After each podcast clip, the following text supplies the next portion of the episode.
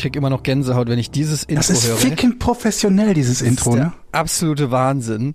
Ähm, das ist das eigentlich das einzig professionelle an diesem Nein, unser. Titelbild ist auch gut.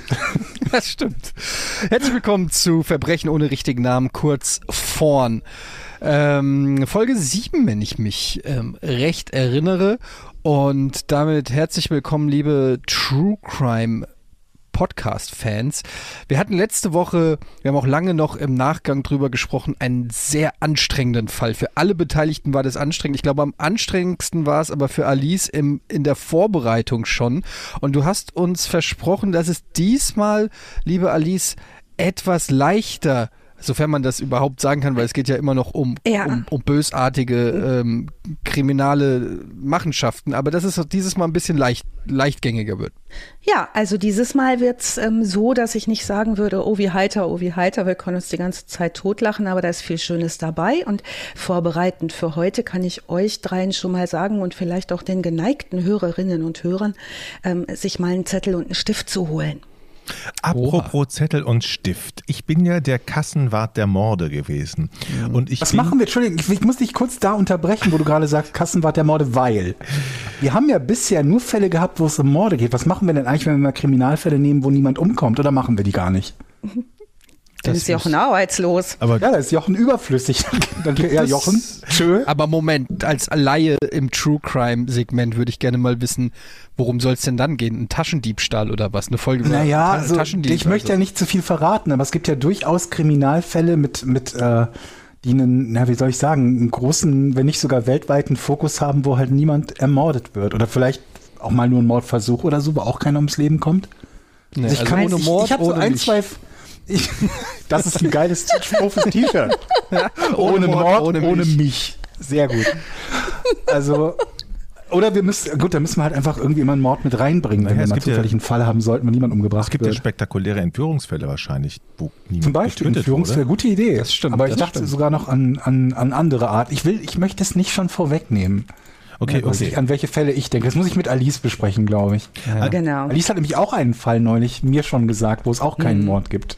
Den finde ich auch richtig klasse, der Georg. Und ähm, ich glaube, da hast du auch gerade dran gedacht, ne? Ah, weißt du, das, das ist immer, ja, ach ja, ja, vielleicht.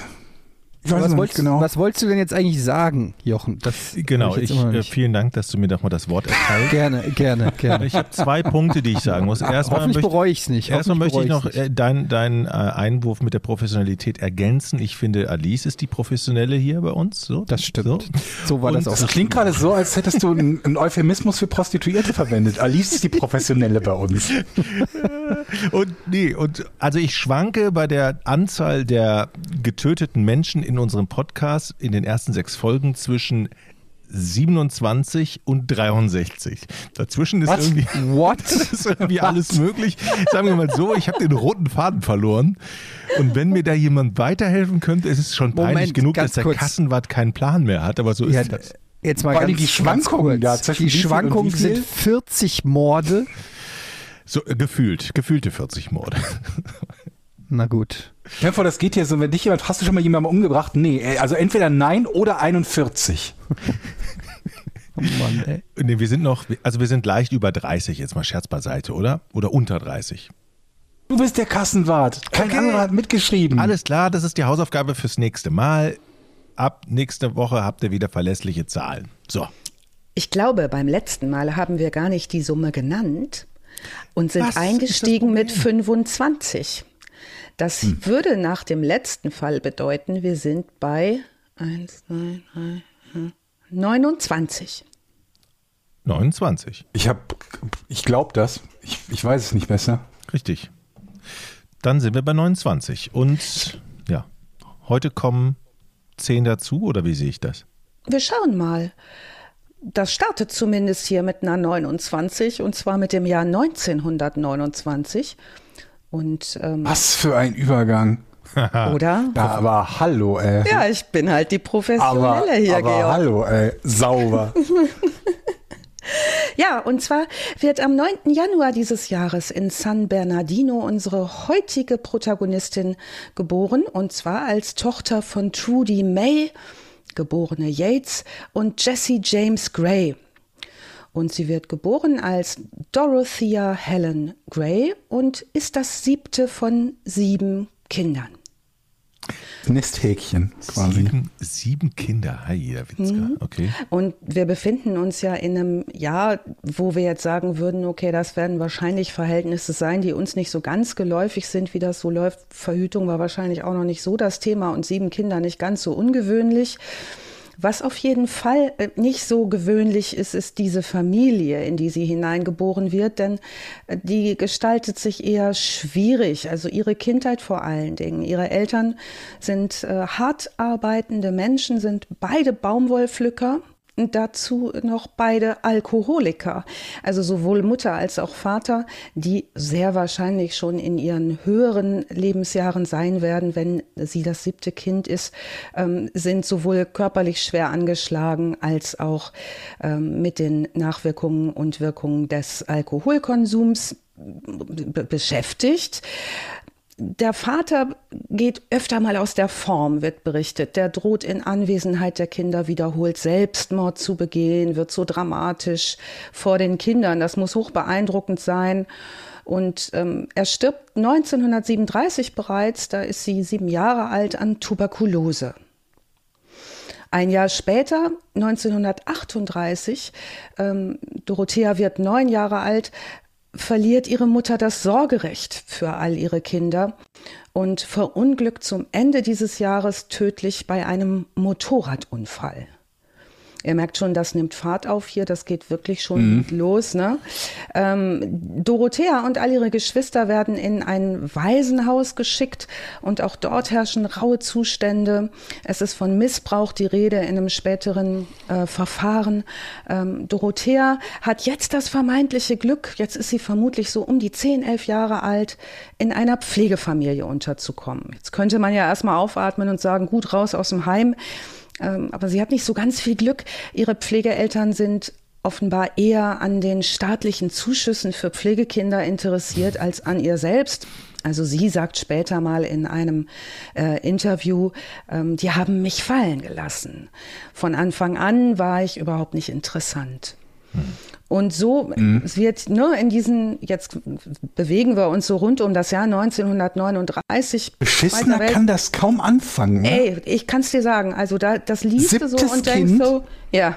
Kurz vorm, vorm, vorm Krieg, dann beide Eltern Alkoholiker, beide sterben, beziehungsweise verlieren, Sorgerecht verloren, sterben, dann im Waisenhaus, dort missbraucht, dann in eine Familie gekommen, die ihrerseits nur die Kohle vom, vom, vom Amt haben will für sie. Also schlimmer geht's kaum, oder? Es geht wahrscheinlich noch schlimmer weiter. Na gut, du könntest natürlich in Silicon Valley gehen und ein Startup gründen, aber ja. wir sind jetzt hier beim sonst, Thema. Aber sonst fällt mir auch nicht viel ein. Na, was, äh, die, was dieses Kind aber offenbar kann, und das finde ich bei allem, bei allem Drama, das sich so in diesen ersten Jahren äh, ereignet, in ihrer Kindheit absolut beeindruckend, ist, dass die irgendwie wohl sehr, ein sehr zähes, kleines Mädchen ist und eine hohe Kompetenz mitbringt, irgendwie zurechtzukommen. Muss sie ja auch, so, ne? Ja, klar. Und jetzt ist sie 10, 10 11 und haut ab da. Ne, das, die Situation in ihrer Pflegefamilie wird für sie unerträglich. Die haut ab, die geht auf die Flucht. Ähm, und jetzt folgen mehrere Jahre Flucht zwischen ihrem vermutlich 11.12. bis zu ihrem 16. Lebensjahr. Äh, es wird beschrieben über den gesamten Kontinent. Sie arbeitet in allen nur denkbaren möglichen und unmöglichen Jobs und hält sich irgendwie über Wasser. Und wenn ich jetzt so an mein Kind denke, das in dem Alter ist, da hätte ich jetzt gesagt, und ob dem das so gelungen wäre, weiß ich jetzt nicht. Also versorgt ist die nie worden und die kriegt es hin, über Wasser zu bleiben und sich zu ernähren und ähm, gesund und am Leben zu bleiben. Welches Jahr haben wir gerade? Jetzt haben wir das Jahr 1945. Sie ist 16 hm. Jahre alt und hat diese jahrelange Flucht, über, der, über die sie auch einiges später erzählen wird, von dem wir leider das Allermeiste nicht so ganz glauben können. Da kommen wir später nochmal drauf. Ähm, denn Geschichten gehören zu ihrem Steckenpferd, die äh, in den meisten Fällen nicht so ganz der Wahrheit entsprechen. Jetzt ist es 1945, der Zweite Weltkrieg ist zu Ende, gerade eben, und sie ist gelandet in Olympia in Washington. Sie arbeitet dort in einer Milchbar als Kellnerin ähm, und lernt dort den Heimkehrer, einen Heimkehrer des Pazifikkriegs namens Fred McFall kennen. Fred ist 22 Jahre alt und er ist total beeindruckt von ihr. Die ist witzig, die ist charmant, die hat Fantasie, die ist hübsch, die ist lebhaft, hat eine Menge zu erzählen. Ist sie auch schon 16, ne? Da ist sie schon 16, ne? Mhm. Und ähm, hat, würde ich jetzt mal sagen, anhand der Geschichte, die wir jetzt vorher gehört haben, schon Dinge hinter sich, die haben manche, die 30 sind, noch nicht hinter sich. Also die hat schon ein bisschen was gesehen von der Welt und wird sich auszudrücken wissen. So jedenfalls wird sie auch äh, beschrieben. Sagt euch der Pazifikkrieg was? Ja, durchaus. So also ein bisschen ja. halt, ne? Mhm, ja, es ist ja oft das, was bei uns so in der, in der Geschichtsschreibung im Zweiten Weltkrieg so ein klein wenig hinten runterfällt, weil äh, ne, wir uns meistens so auf dem europäischen Bereich gut auskennen, im europäischen Bereich gut auskennen. Der Pazifikkrieg, der fand im, in Ostasien und wie der Name schon sagt, im pazifischen Raum statt und begann mit dem Zweiten Japanisch-Chinesischen Krieg am 7. Juli 37. Und nach dem japanischen Angriff auf Pearl Harbor, das ist, glaube ich, jedem Begriff, am 7. Dezember 41 traten am Folgetag die USA in diesen Konflikt mit ein und damit in den Zweiten Weltkrieg gegen die Achsenmächte. Dieser äh, Pazifikkrieg wird noch eine Rolle in ihren Geschichten, von denen wir später noch mehr zu hören bekommen, ähm, spielen, denn den nutzt sie äh, unter anderem zum Erschaffen verschiedener Identitäten, die sie sich zulegt. Und damit legt sie relativ zügig auch los. Gibt sie vor, im Pazifikkrieg gewesen zu sein? Da kommen wir gleich noch drauf. Den Pazifikkrieg selbst nicht, aber sie wird, ähm, sie sagt so etwas Ähnliches. Also es gibt zwei, drei verschiedene Versionen, 34 verschiedene Versionen, in denen sie weltkriegsverwickelt sich äh, präsentierte. All das mhm. wissen wir, war nicht der Fall. Ähm, aber sie hat da eine ganz gute Fantasie und eine ihrer Lieblingsgeschichten wird später sein, sie hätte Hiroshima überlebt. Okay. In Japan. Mhm. Weil man, man kann es ja auch überleben und in Bottrop Kirchhellen sein. Es ist nicht ganz so ein Akt, wie wenn man selber in Japan, also in Hiroshima ist. Das ist ein extrem guter Einwand, Georg. Insofern haben wir alle Hiroshima überlebt. Mhm. Man kann einfach auch später geboren sein. Dann man kann sogar sagen, die, die meisten Menschen, die meisten Menschen, die je, also die meisten Menschen haben Hiroshima überlebt. So gesehen, wenn uh. Georg das jetzt noch in eine Statistik übersetzt, dann. Äh, ich bin mir nicht ganz sicher, ob die Definition von Überleben nicht ist, dass man tatsächlich auch leben muss zu dem Zeitpunkt schon. Also, ne, dass man nicht sagen kann, ich bin danach geboren, so. also habe ich es überlebt. Das weiß Schade. ich nicht. Schade, das war so ein schönes Gedankenspiel, aber vielleicht können ja, wir das ja einfach, weißt du, äh, Wissenschaft funktioniert ja oft so, dass erstmal einer was definiert ne, und sagt, das wir können es einfach ein bisschen anders formulieren oder so, oder ja. zu sagen, uns hat Hiroshima auch nicht geschadet, ne? Ich Sowas das in der Art. Ach du liebe Zeit. Dorothea jedenfalls, da waren wir. Die setzt jetzt, ich sag mal Dorothea, weil ich ständig dieses TH spreche, macht mir große Mühe. Und ähm, dann gibt's äh, vielleicht auch komische Geräusche in Ohren von Menschen, die sich das hier anhören. Also Dorothea ähm, lernt diesen Fred kennen und findet den, jetzt müsste ich auch Fred sagen eigentlich, ne? Ähm, findet den toll und äh, wettert so ein bisschen eine Möglichkeit rauszukommen aus ihrem Survival-Modus und sich mit Jobs über Wasser zu halten und so. Ähm, denn der ist ja, wie gesagt, ein, ein Kriegsheimkehrer und als Veteran auch hoch angesehen, hoch dekoriert. Ähm, sind ja auch nicht die allermeisten wiedergekommen. Ne? Und die, die wiederkamen, wurden stark bejubelt die lernen sich kennen, mögen sich und ähm, sie ist relativ pragmatisch, das wird sich auch durchziehen. Wir haben es mit einer extrem pragmatischen Frau zu tun, die sehr anpackend ist und sehr ähm, lebenstüchtig ähm, und setzt jetzt mit Fred schon mal einen Ehevertrag auf, bevor sie heiraten. In hm. diesem Ehevertrag verändert sie ihr Alter und zwar um 14 Jahre nach oben, von 16 auf 30 Jahre. Okay. Das fällt ihm nicht auf? Er findet das charmant und witzig, weil er das für so eine kleine Scharade hält, die sie da spielt. So ein bisschen, ach, das ist ja lustig, dann nennen wir uns auch mal anders. Das macht sie auch. Sie nennt sich in diesem Vertrag um. Also nicht mehr äh, Dorothea Gray, wie ihr Mädchenname, Geburtsname ist, sondern sie nennt sich in diesem Vertrag Sheriel A. Riskyle und gibt als Geburtsort Mexiko an. Okay. Wir werden in der Folge noch variierende Angaben zu ihrer Herkunft, ihrem Alter, ihrem Namen und auch der Anzahl ihrer Geschwister finden. Allein die Anzahl ihrer Geschwister variiert später bei ihren Geschichten immer wieder zwischen drei und 18. Also da ist sie ganz großzügig, wenn es um die Gestaltung der Wahrheit geht. Aber ist das jetzt schon so eine Flucht aus ihrem früheren Leben dann so? Also, also du bist ja Psychologin sozusagen. Also ist das jetzt, ist das jetzt schon so der Schritt? Ah, ich habe die Chance und jetzt mein altes Leben lasse ich hinter mir. Mit diesem Das Vertrag ist- geht das neue das- Leben los. Es ist ein extrem guter Punkt, Jochen. Ich bin immer vorsichtig, erstmal gleich zu interpretieren. Ne, kann ja Ah, auch das sein, ihr erzählt erstmal nur eine, erstmal eine lustige Geschichte. So.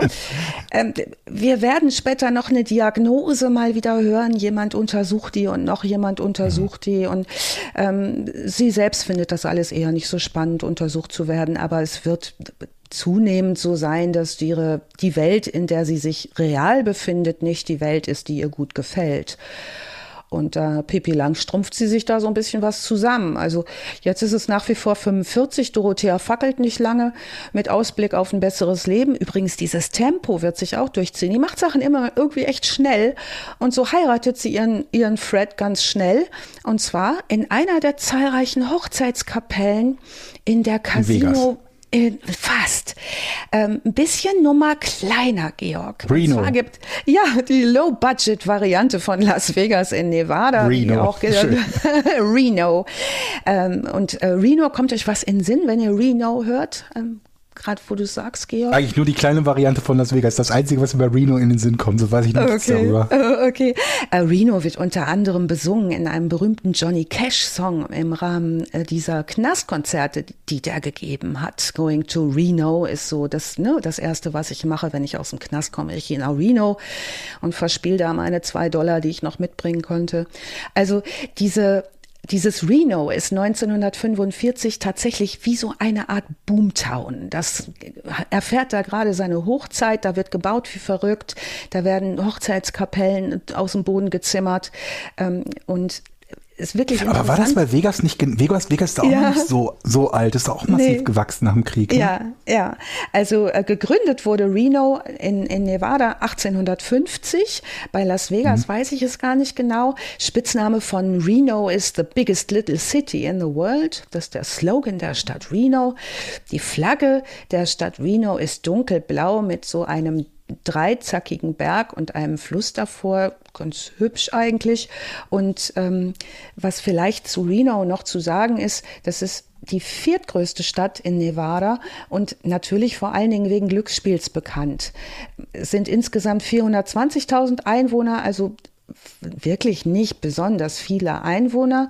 Und ähm, ja, die Geschichte ist vielleicht jetzt nicht so spannend, aber die Einwohnerzahl ist auch immer noch im Wachsen begriffen. Ja, Und das, äh, damals ging das richtig gut los da mit dem Glücksspiel, ist auch heute noch der wichtigste Wirtschaftszweig der Stadt. Ähm, und die ähm, Reno, ähm, vielleicht ist es für Reno auch noch mal interessant zu wissen, dass es nicht nur das Hochzeitsparadies wie das wir aus Las Vegas auch kennen, ne? komm, wir hauen ab und heiraten in Vegas. Ähm, es ist auch das Scheidungsparadies, weil es wohl möglich ist, sich dort besonders schnell scheiden zu lassen. Ähm, anders als das Glücksspiel verlor das äh, Scheidungsgeschäft später ähm, an Bedeutung, als auch andere Bundesstaaten der USA die gesetzlichen Vorgaben angeglichen haben zur Scheidung. Aber so in den 30er Jahren genoss äh, Reno den Beruf, da kann man sich nicht nur besonders schön schnell heiraten, sondern sich auch besonders komfortabel scheiden. Aber wo wir gerade da, dabei sind, ähm, mit 16 zu heiraten, wäre aber auch kein Problem gewesen. Ich habe überlegt, ob sie das Nee. macht, weil, weil sie sonst nicht, die können glaube ich mit 13 heiraten oder hätten damals mit 13 oder 14, ne? Nee, sie konnte früh heiraten. Ich weiß nicht, wie es dann war mit dem Partner, ob der auch jung sein durfte oder unter, unter 21, was glaube ich Hat damals. nicht Jerry Lee Lewis eine Volljährigkeitsgrenze- 13-Jährige geheiratet oder so? Da fragt Ich meine, mich an sowas erinnern zu können. Also Alkohol trinken, Gott, Gott bewahre, ne? Das erst fünf Jahre später, aber heiraten geht, ne? Ja, also der Fred, den sie da heiratet, der ist 22. Und insofern ähm, wird es sicherlich auch so möglich gewesen sein, ihn zu heiraten. Davon gehe ich jetzt einfach mal aus, Georg. Ja, ja, ähm, äh, stand ja sowieso 30 drin. Ne? Fand sie auch Ja, besser, 30 passt. zu sein. So fand es einfach auch angenehmer, so wahrgenommen zu werden. Ähm, in einem Interview. Hat keiner hochgeguckt und gesagt, du bist 30 ernsthaft? Vielleicht war Also- sie ja, es gibt ja so Leute, die sehen schon früh äh, sehr erwachsen aus und altern dann Ja, aber auch vielleicht. nicht mehr weiter. Es gibt ja die dollsten Sachen und ähm, so Fotos von ihr, wenn man sie sieht, die hat auch immer was sehr, sehr Damenhaftes sehr früh. Also möglicherweise ne, auch über ihre Lebenserfahrung, sowas zeichnet sich ja auch mal im Gesicht ab, hat sie das Vielleicht, gut ja. hinbekommen. Und du, vielleicht haben die da so schnell geheiratet, Georg, dass da auch nicht genau hingeguckt wurde. Ja. Ähm, naja, aber Reno, um nochmal drauf äh, zurückzukommen, äh, da wurden auch ein paar Spielfilme gedreht. Zum Beispiel ähm, Misfits ist da gedreht worden. Oder, Magno Misfits? Mhm. oder Magnolia ist da gedreht worden. Oder Sister Act ist in Reno gedreht worden. Es, da ist schon ein bisschen was los. In, und dieses Burning Man Festival gibt's da auch. Schon mal gehört? Hm, Sind das Motorräder? Ich glaube, das hat was mit, mit Auto, Motorsport zu tun. Ähm, frag mich mal, das ist jetzt nicht so mein Steckenpferd. Ähm, aber Burning Man habe ich irgendwie tausendmal gehört und habe irgendwie gedacht, ah ja, das kennt man ja. Ja, jetzt haben die in Reno geheiratet, die bleiben auch da, die beiden, und ähm, bekommen innerhalb der drei Jahre ihrer Ehe, und daran hört ihr schon, die Ehe ist nach drei Jahren dann auch wieder vorbei, äh, bekommen zwei Töchter, und zwar in den Jahren zwischen 1946 und 1948. Und die anfänglich so interessante Seite Dorotheas, die Fred so toll fand, so dieses quirlige und fantasievolle und dieses nicht so ganz in der Realität sein, sondern sich auch immer mal ausdenken, was man so sein will und wie man so sein will, erlebt Fred jetzt zunehmend als Belastung. Der erträgt das nicht, die, dass sie permanent neue Versionen ihrer Kindheit erfindet, Anzahlen von Geschwistern, immer wieder versucht, eine andere Person als sie selber zu sein. Also sie sagt die dollsten Sachen. Sie sagt, ja, ich bin übrigens die Schwester des schwedischen Botschafters oder sie sagt, ich bin mit Filmstars befreundet. Das stimmt alles überhaupt nicht. Das denkt sie sich von vorne bis hinten aus. Und dazu kommt, dass sie Unmengen von Geld für exklusive Kleidung ausgibt. Also sie hat einen sehr frühen, sehr starken Drang, extrem gut gekleidet zu sein mit den entsprechenden Accessoires an Schmuck und Taschen und Schuhen. An all dem ist sie interessiert. Kohle hat Aber man nicht an den? Kindern, ne? Beide Kinder gibt sie weg. Yep, so sieht's aus. Also Kohle äh, haben die wohl genug äh, für diese Kleider, beziehungsweise es gibt die Kinder, echtes Familienleben, das interessiert die überhaupt nicht. Und äh, die hat dann zum Schluss auch Schluss der Ehe noch eine Fehlgeburt, die belastet die Beziehung und so passiert es dann auch 1948, dass Fred das nicht mehr aushält und sich scheiden lässt. Eine Tochter wird von Freds Mutter in Sacramento an Kindesstadt angenommen. Die bringen sie zu der Freds Mutter oder Fred tut das. Nicht, die Quellenlage ist da auch wieder unterschiedlich. Gibt es verschiedene Aussagen. Und das andere Mädchen geben sie zur Adoption an eine fremde Familie frei. Das dann noch sehr klein ist. Also es wird kurz vor 48 geboren, Scheidung 48. Die wird als Baby also weggegeben zu fremden Leuten. Und damit ist äh, Fred über alle Berge und Dorothea ist jetzt 19 Jahre alt und wieder allein. Mit 19 schon ordentlich was erlebt, würde würd Ja. man sagen. Ne? Zwei Kinder die gehabt. gesamte, die gesamte äh, Ehe über war sie eigentlich schwanger. Ne? Sie hatte zwei Kinder und danach Ja. noch am Ende noch eine Fehlgeburt. Mhm. In drei Jahren. Ja. Und jetzt will sie auch mit der Geschichte gar nichts mehr zu tun haben und denkt sich eine neue aus. Sie sagt nun, sie sei Witwe und ihr Mann sei an einem Herzinfarkt gestorben. Und weil sie jetzt ja auch wieder unversorgt ist, braucht sie eine neue Einkommensquelle. Und ähm, er findet auch wieder Geschichten. Also jetzt geht es los, dass sie sagt, sie hat Hiroshima überlebt. Oder sie sagt, sie hat den Todesmarsch von Batan überlebt. Das war ein ganz, ganz ähm, schlimmes ähm, Kriegsverbrechen 1942 von japanischen Soldaten an amerikanischen und philippinischen Kriegsgefangenen verübt in der Frühphase des Pazifikkriegs auf den Philippinen. Also das war wurde Was ist später denn ihre Story, was sie, wieso sie überhaupt da war? Ja, das ist eine gute Frage. Da gibt es dann keine, sie, vermutlich erzählt sie das den Leuten, äh, die ihr gerne zuhören, aber da den Todesmarsch von Batan sich auszusuchen, das ist schon eine starke Story. Da muss sie gut erzählt haben, denn äh, dieser Marsch, das waren, ähm, ich meine gut, ne, wir sind sowieso in den Nachkriegswirren, da ist auch noch eine Menge los, da werden auch die unglaublichsten Geschichten erzählt, die wirklich stattgefunden mhm. haben. Ne? Also von daher sind wir wahrscheinlich in der Wahrnehmung ähm, der, derer, die ihr zuhören, hören, ähm, ist es alles gar nicht so unglaublich, was sie da erzählt. Aber sie sucht sich tatsächlich da ähm, mit diesem Todesmarsch von Batan eine Geschichte aus, wie es schlimmer nicht sein kann denn ähm, von den äh, ursprünglich 66.000 äh, Leuten, die da auf diesen Todesmarsch geschickt wurden, erreichten nur knapp 54.000 das Ziel. Die Überlebenden wurden zu Zwangsarbeit herangezogen und ähm, nach Kriegsende kehrten auch nur 15.000 äh, GIs in die USA zurück. Das war also nicht mal eben so ein äh, Erlebnis im Krieg, sondern das war schon eines der grausameren, ähm, spektakulären Geschichten. Also sie strickt diverse Kriegsheldinnen-Stories, kann man sagen. Und weiterhin kleidet sie sich auch exklusiv. Ähm, und zwar mit dem Geld von äh, Kriegsveteranen, die ihre Stories toll finden und äh, die sie irgendwie auch versorgt. Und die kocht sehr gut. Also sie ist auch eine sehr fürsorgliche, pragmatische Frau. Ähm, ihr wird vielleicht auch hier und da mal Geld zugesteckt, aber wenn es nicht zugesteckt wird, dann klaut sie Schecks und das tut sie bei einem Kriegsveteranen, der ein Bekannter von ihr ist und äh, wird dabei dann schließlich auch erwischt. 1948, also ihr merkt, wie schnell das geht, ne? 48 geschieden, Kinder weg, zack, Stories erfinden, Kriegsveteranen treffen, einkaufen, Schecks fälschen. Und 1948 wird sie auch schon verhaftet und angeklagt, weil dieser Bekannte rausgekriegt hat, dass sie seine Schecks gefälscht hat. Sie wird also wegen zweier Fälschungen für schuldig befunden. Sie verbringt vier Monate im Gefängnis und bekommt drei Jahre auf Bewährung sechs Monate nach ihrer Freilassung aus dem Gefängnis verlässt sie Riverside, wo sie lebt, und bricht damit ihre Bewährungsauflagen.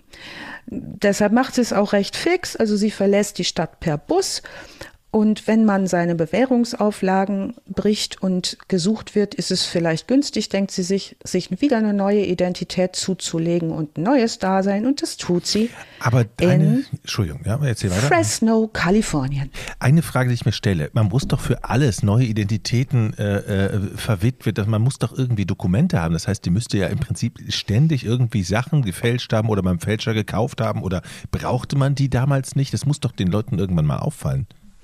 Die Frage habe ich mir auch gestellt und ich habe mir so gedacht, wie war das eigentlich, wenn ich so meine Großeltern habe erzählen hören vom Krieg und äh, da sind viele Dokumente ja auch einfach verschwunden und abhanden okay. gekommen. Ne?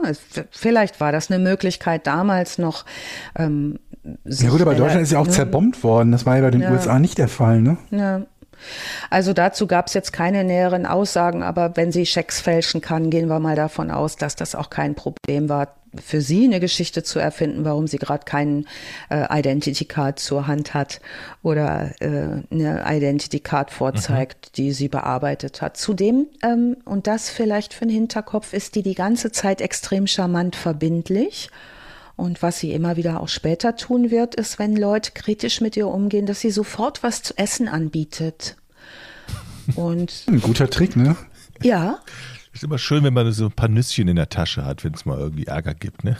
Ja, und du Schatz, wir müssen reden. Hast du Hunger? ja, genau. jetzt wo du es sagst. Ja, ja. Und Kochen ist ja Macht. Also wenn, wenn finde ich schon. Also ich koche ja auch wahnsinnig gern, Jochen, du ja auch, ne? Ja, ich auch. Ich stelle mir gerade nur die Frage, was macht Eddie? Also das, der hat dann ja ein richtiges Problem. Kann, ja, jetzt kommt Macht. der. Meinst du jetzt, ja, äh, ja. Aber Eddie. Ich biete dir was ja. zu essen und ich will. Nachtisch kaufen. Aber mhm. Eddie, darüber habe ich nachgedacht, bevor ich dieses Skript geschrieben habe. Und ähm, jetzt könnt ihr alle mitschreiben. Okay. Und du auch, Eddie. Und das, was ich jetzt sage, schaffst du. Gibt es ein Rezept? Warte. Ja. Ernsthaft? Ja. Okay, ich bin ganz ohr. Warte. Alles, Eine, was über die, äh, ist es hoffentlich was für die Mikrowelle, aber ja, sag mal. Das ist kalt. Mhm. Auch gut. Eis. Eine Tasse gewürfelte Mangos. Gewas? Gewürfelte. Gewürfelte Mangos. Okay. Was heißt gewürfelte Mangos? In Alter. Würfel ge- ges- zerstö- Ernsthaft? Eddie, Jo, äh, Etienne. eine,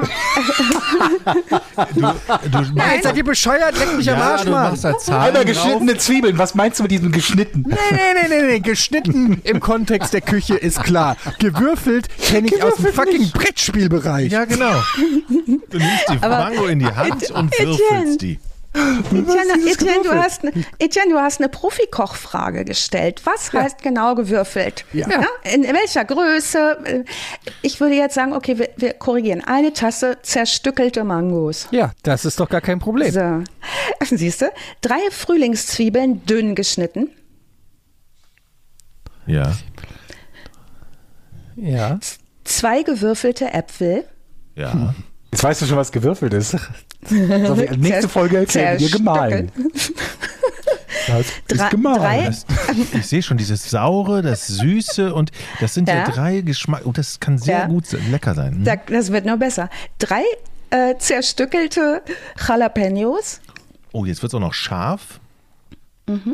Zwei gewürfelte Birnen.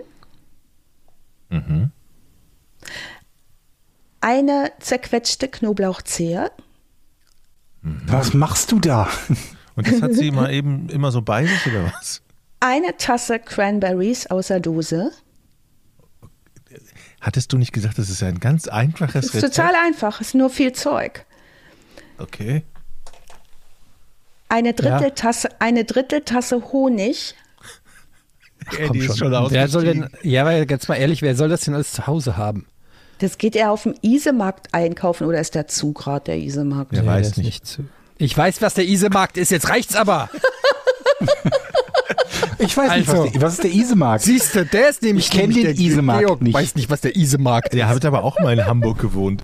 Ich kenne Ise Grimm, aber nicht den Isemarkt. also für alle, die nicht aus Hamburg kommen, Isemarkt ist unter, ist, ist einer, ich glaube, der längste, der längste Markt in Deutschland. Kann das sein, dass der oder der der In größte? Kilometern oder Ja, in, der ist nämlich so unter Jahren so der einer. Existenz. Der ist unter so einer S-Bahn-Brücke, Der ist sehr, sehr lang, aber auch viele sagen sehr, sehr teuer. Da, so Epp- Eppendorfer Schnicksen kaufen da oft ein. Sagt man so. Was sind Schnicksen? Oder Ja, so Schnicksen halt. ja, so Eppendorfer ETPT, Etepetete-Publikum, sag mal, weil das Alter, du benutzt wieder Wörter, die seit 1932 niemand mehr benutzt hat. Äh, Jochen, du meinst so, die, die, die so was Besseres sind, ne? Die kaufen da ein. ja, ein bisschen die was zumindest, die zumindest äh, kein Problem damit haben, für einen Pfund Birnen 25 Euro auszugeben. Ich übertreibe jetzt ein wenig. Okay, also, ihr kriegt all diese Zutaten auch bei Netto, Benny, Aldi, Lidl. Chiclü, Lidl. Jetzt, jetzt Aber das ist, glaube ich, gar nicht so fertig. leicht. Das ganze Also- Cranberries, also die, die gibt's nicht überall, glaube ich. Also, wenn ihr die nicht habt, nehmt ihr einfach einen Löffel Marmelade. Das geht bestimmt auch. Irgend so eine mm, süße Marmelade. Das geht ja nur um süß und rot. Jetzt nehmt ihr noch eine Orange, zerstückelt die. Teelöffel Zitronensaft. Eine, Weißt du, wie viel angebrochene Kacke wir dann in der, in der Wohnung rumliegen haben? Es ist so lecker, ihr macht, macht das, ihr verbraucht das dann und macht das jeden Tag. Eine gewürfelte Zwiebel und ein Esslöffel roter Essig. Das Ganze mixt ihr durcheinander, also einfach. Haben wir nicht schon sieben Zwiebeln da drin? Ja. Gefühlt. Kommt da kein Drei Alkohol rein? Das ist doch bestimmt ein. Cocktail, oder? So, jetzt habt ihr, jetzt verrührt ihr das alles, stellt das zwei Stunden kalt und dann habt ihr eine Fiesta Mexican Style Fruit Salsa von unserer heutigen Protagonistin. Und es gab Menschen, die sagen, dieses Essen war wie Weihnachten, Geburtstag und alle möglichen Feiertage an einem Tag. Wenn man das isst mit zum Beispiel äh, Schweinesteak oder Fisch oder Huhn, muss es wahnsinnig köstlich sein. Und ich kann nur sagen, es ist auch wahnsinnig köstlich, weil ich habe es schon gekocht in Vorbereitung auf unseren Podcast heute, Nein. beziehungsweise eben nicht gekocht. Ja, Hast du auch schon mal jemanden umgebracht danach dann? Oder? Was das für eine Vorbereitung ist hier bei Alice. Ich mache mir echt Ja. Sorgen, dass du tatsächlich mal. Ja, ich habe Ja. da mal getestet, wie lange das dauert, jemanden zu erwürgen. ja. Und, Und, ich, äh, wollte, ja. ich wollte heute eigentlich noch einsteigen mit, ich habe eben wieder ein, Klingelsch, äh, an meine Tür gemacht, dass hier die Nachbarn nicht klingeln. Ne? Ich wohne ja im Hochparterre und krieg dann immer alle Pakete und so. Einfach die Nachbarn ausrotten. Ich wollte eigentlich einsteigen mit, ich habe die Nachbarn beseitigt, aber das ist auch Ja. missverständlich, ne? Da muss man Kommt doch an, was du gemacht hast, ne? Ja, genau. Ja, der Schrödinger klingelt nicht mehr. Ja, einmal zu viel geklingelt. Einmal zu viel geklingelt. Ja, Kochen ist Macht. Ähm, Stories sind auch super. Ähm, die kommt frei ne, und ist jetzt in Fresno, Kalifornien. Und die kann nicht nur klasse kochen und Leute mit Geschichten, die nicht stimmen, beeindrucken, sondern sie nennt sich jetzt auch neu. Sie heißt jetzt Thea Singuala Neyada und sagt, sie, sei Mus sie sei Muslimin ägyptischer und israelischer Am Abstammung. Arsch die Räuber. Das nimmt ja irgendwie ab. Hallo, ich bin's, Thea Singuala Neada. Aus Und Ägypten. Ja, und wenn sie offenbar die richtigen Moves dazu macht, scheinen die Leute ihr das dann auch abzunehmen. Zumindest einer nimmt es ihr ab. Ähm, die setzt sich an eine Bar und trinkt gerne Screwdriver. Kennt ihr Screwdriver? Habe ich mal gehört, ja. Aber ich äh, weiß, kannst du jetzt nicht mehr zuordnen. Und ist das wir- Rezept? Ja, also ja, ist total einfach. Zwei Zutaten, Orangensaft und Wodka. Ist ein Wodka-O. Mehr ist es ein Screwdriver nicht. Und dann heißt das Screwdriver? Doch, Ich weißt du was? Wir brauchen mehr so Drinks, die super easy zu machen sind und dann irgendeinen exotischen Namen haben. Haben wir Ja. vielleicht auch noch einen Namen für Cola mit einer Scheibe Zitrone? Ähm, was ist denn noch ein schönes Werkzeug? Screwdriver ist ja ein Werkzeug. Metal Hammer Ja. können wir das nennen. Das ist gut. Ah, zum Beispiel Metal Hammer. Chainsaw. Chainsaw ist auch gut. Ja, da sind wir auch wieder im Thema. Ja, sehr Oh, gut. sorry. Ja. naja, also bei diesem Screwdriver-Getränk, das sie sehr gerne trinkt, ähm, übrigens bis zu ihrem Ableben trank sie das entsetzlich gerne, ist nur später nicht mehr so gut drangekommen, lernt sie Axel Bren Johansson kennen. Das ist ein Seemann der schwedischen Handelsflotte. Und Ach, in Wahrheit kommt er auch aus Bottrop-Kirchhellen und hat sich den Namen nur ausgedacht, oder? Meinst du, haben, meinst du, haben sich zwei gefunden, Georg, vielleicht? Ja, ne? auf jeden Fall. Das ist ein Ich echter Schwede. bin's, äh, Thea Nevada. Ja, ich bin Brenn-Axel Johansson Naja, der Axel aus ähm, Dänemark. Der Axel ist ein total echter und noch nicht mal so ein alter Schwede. Der ist hingerissen von ihrer äh, sch- schillernden Persönlichkeit und von ihren umwerfenden Geschichten. Und jetzt dauert es auch gar nicht mehr so lange. Ähm, sie ist 23 mittlerweile. Wir schreiben das Jahr 1942 und die beiden heiraten und zwar in San Francisco. Und jetzt hat sie es wieder geschafft, unsere. Ach, die Stadt der äh, brüderlichen, nee, freie Liebe war das, ne? Nicht brüderliche Liebe. das kam später, ne? 52 Ja, war San Francisco, ja. glaube ich. Mehr so Streets von of San Francisco. Ja, ne? vermutlich. Ne, nehmen wir mal an. Jetzt ist sie aber wieder eine Frau mit allem, was sie so haben will. Mann, ein Heim, ein Geld und eine exotische Identität. Das gefällt ihr gut. Und was sie auch hat, ist ähm, ein Mann, der ganz oft weg ist. Der ist nämlich Seemann. Und da der kein kleines Licht auf See ist, ist er sehr oft auf See. Und die Freiheit äh, in seiner Abwesenheit, die genießt sie schon. Also die führt ein wildes Leben auf seine Kosten. Die gibt da Partys, dann ähm, erzählt sie ihm auch immer. Ne? Er ruft dann an oder meldet sich bei ihr irgendwie brieflich. Ne? Und dann sagt sie, ach, sie hat Kontakte zu Botschaftern. Und sie erzählt, ach, wenn er nicht da ist, dann äh, hat sie einen ganz schönen Beruf in New York, weil sie da nämlich mit den Radio City Rockets auftritt. Kennt ihr die? Sie wohnt in San Francisco ja, ja, ja. ja. und tritt in New York mit den Radio City Rockets auf. Die Radio City Rockets. Wenn ihr die mal, wenn ihr die mal googelt, das ist so eine Beine-Hochschmeißtruppe, eine ganz berühmte. So, Alice, ja, bitte. Hand aufs Herz. Wir Ja. brauchen in dieser Folge keinen Toten mehr. Ich finde diese Folge, erzähl einfach nur ihre Lügen, es reicht. Es Ja. reicht. Ich glaube, Georg kennt den Fall ja auch schon so ein bisschen aus Bisschen, dem ja. Hintergrund. Ne? Und bei den Toten geht's auch nachher relativ fix. Also die ist Ja. halt von einer, ne? die ist von einer schnellen Truppe. Aber Die jetzt Toten grad- sind nicht halb so spannend wie ihre Hochzeiten. absolut. Gibt es Ähm, niemanden, der sagt, sag mal, wenn du da arbeitest, die 4000 Kilometer oder wie viel das Mhm. sind zwischen San Francisco und New York, wie überbrückst du die denn? Und dann sagt sie was. ich habe äh, keine, ein Fahrrad. ich habe, ich habe keine Quelle gefunden. Ich habe hier so ein Moped, ich habe so eine Kreidler Florett, mit der fahre ich da jeden Morgen hin und bin abends wieder da. Und hier brennt Johann, der vermutlich auch nicht zur See fährt, sondern Axel. vermutlich auch irgendwo einfach immer Sa brennt Axel, Axel brennen, der vermutlich einfach nur saufen geht für drei Wochen oder so, kommt dann zurück, ja, ja richtig, ja, ja, in New York warst du, ne? Ja, ich war äh, auf See, ne? Ja, und äh, jetzt, wo du das so beschreibst, das ist natürlich bildhaft und wundervoll, findet auch Axel so über die Zeit das echt ein bisschen anstrengend. Ja, wer hätte das gedacht?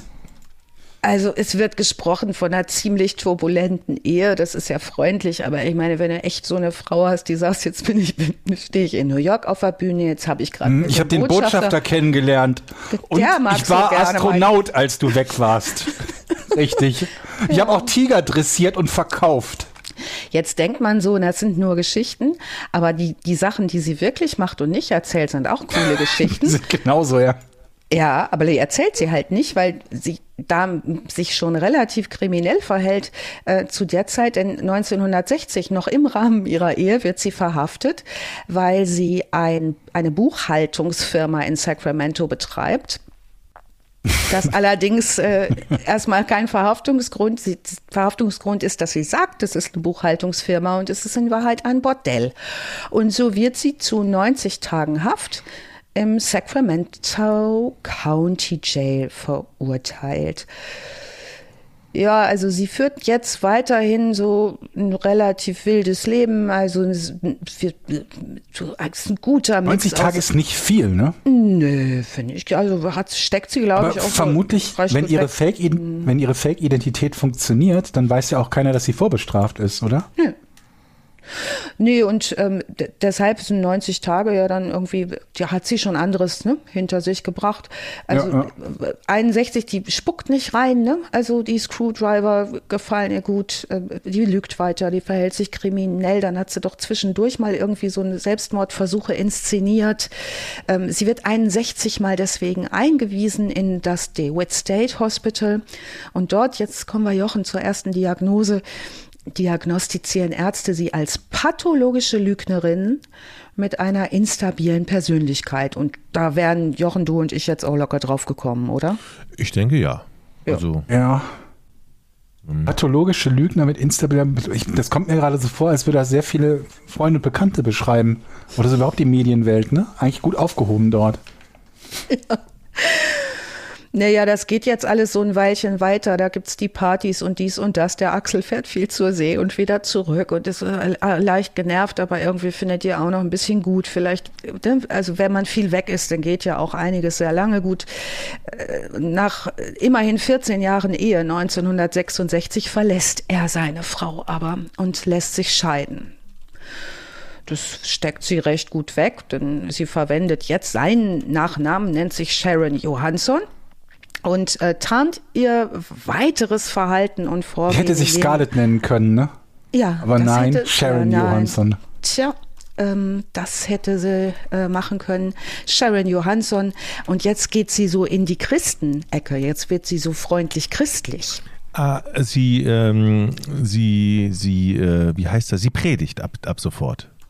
Vor allen Dingen hilft sie ganz viel und sie entdeckt, dass man wahnsinnig viel positive Aufmerksamkeit, die sie ja gern hat, nicht nur durch Kochen und tolle Geschichten und fantasievoll sein und gut gekleidet sein und Schauspieler kennen und Botschafter kennen und den Todesmarsch mitgelaufen zu sein und alle diese Dinge bekommt, sondern sie merkt, sie bekommt wahnsinnig viel Aufmerksamkeit durch gute Taten. Mhm. Und jetzt ähm, aber baut sie das aus. Sie etabliert ein wahnsinnig guten Ruf als Betreuerin vor allen Dingen junger Frauen, die äh, in Armut leben oder äh, Missbräuche erlebt haben oder auf der Straße gelandet sind und ähm, ist in ihrer christlichen Community und dort, wo sie wohnt, bekannt als sehr, sehr hilfsbereite, mütterliche Frau, die helfend und edel den Menschen unter die Arme greift. Jetzt ist sie nicht gern allein, das haben wir uns schon gedacht. 1968 heiratet sie nochmal, jetzt ist sie 39. Und zwar äh, heiratet sie äh, Roberto José Puente. Und ähm, ja, jetzt haben, wissen wir schon, diesen Nachnamen wird sie behalten ähm, auf Dauer. Sie ist bekannt als später Dorothea Puente. Ihr neuer Gatte Roberto ist mexikanischer Herkunft sowie nur halb so alt wie sie. Der ist nämlich erst ähm, 19 und er trägt halt diesen Nachnamen, mit dem sie später berühmt Er ist 19, aber sie gibt jetzt von sich an, dass sie, wie viel älter war sie? Sie hat sich doch irgendwie 16 Jahre älter gemacht, dass sie Genau. 55 ist oder was? Genau, jetzt, sie, sagt, sie ist jetzt reale 39 und hat auch dieses reale Alter, wird das, was jetzt, ähm, jetzt Ah, okay, ja, ne, also jetzt wäre es ja auch dämlich, wenn du jetzt sagen würdest, ich bin übrigens schon 70 und bist erst 39, das macht ähm, aus, würde ich jetzt mal sagen, Frauensicht nicht so viel sehen. Äh, Ja, aber sie macht das später, glaube ich, nochmal. Sie gibt sich später nochmal als älter aus, als sie ist. ja, hast du da noch was Ich gefunden? meine schon, oder es ist nur, dass die Leute das halt glauben oder sie den Eindruck erweckt. Mhm. Aber gut, lasst uns erstmal alles mit der Zeit, ne?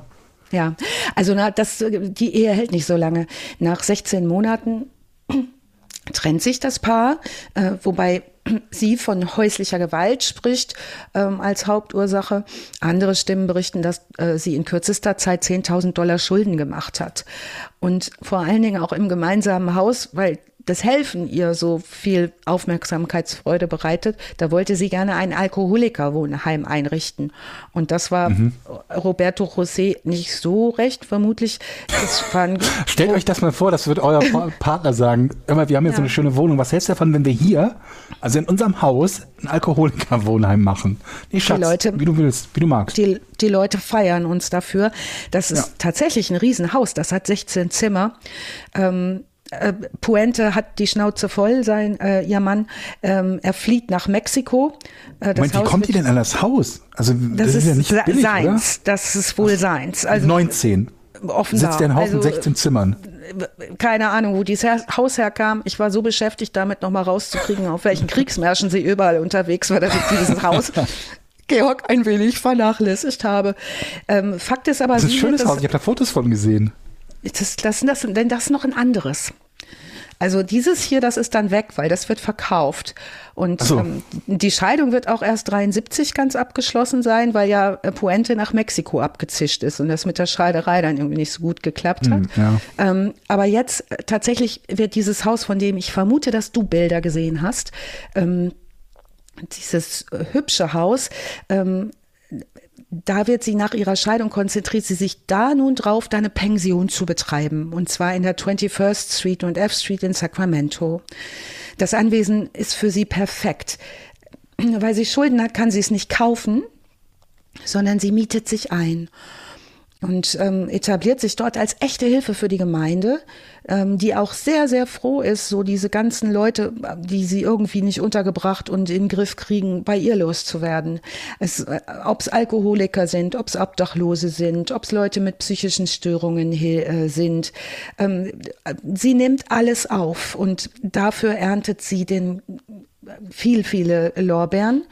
Und ähm, da muss man auch eigentlich mal die Gemeinde in die Verantwortung nehmen, denn die kümmern sich jetzt ab dem Versorgtsein dieser Menschen nicht mehr drum, sondern überlassen es ihr.